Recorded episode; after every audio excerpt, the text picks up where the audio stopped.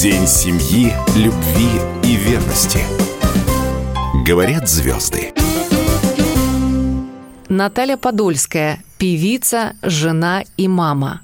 Конечно же, у нас есть семейные традиции, и одна из них, которую я люблю, наверное, больше всех остальных, это когда приезжают наша бабушка и дедушка, Володины родители к нам в гости. Я обязательно готовлю вкусный стол. Я, мы заранее планируем эту дату, освобождаем ее, то есть нам никуда не нужно в этот день. Мы соберемся все за одним столом, и вот Петрович обязательно начнет рассказывать какие-то свои истории. Мы будем смеяться, разговаривать, общаться. Тёма потом включит музыку музыку, будет танцевать. В общем, дедушка с бабушкой будут охать, ахать.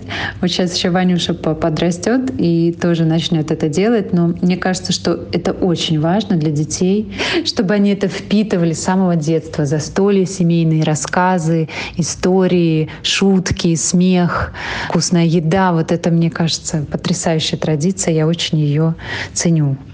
Я бы хотела сказать парам, которые на грани расставания, не сдаваться, до конца бороться, искать причины в себе. Просто нужно очень хотеть все-таки сохранить семью, и нужно над этим, как ни банально звучит, работать. Всех поздравить с таким прекрасным праздником День семьи, любви и верности. День семьи, любви и верности. На радио «Комсомольская правда». Марафон проходит при информационной поддержке национального проекта «Демография».